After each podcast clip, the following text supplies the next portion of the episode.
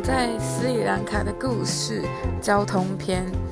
呃，我在斯里兰卡有一件很难习惯的事情，就是交通。没错，在呃前几天我们都会坐着类似小巴士的交通工具移动，那我都会习惯，也是可能刚好都坐在最前面。斯里兰卡人的车距大概只有两公分吧，我真的没有在开玩笑，就是那种急刹你就一直在砰，然后不知道他有没有保险给付那种状态。我是说他们啦，我们应该是有吧？对。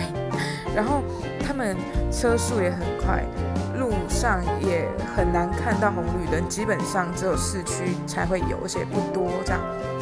他们又车又很快，然后你就看到，呃，好像差一点就可能擦撞，然后有很多机车、脚踏车、行人。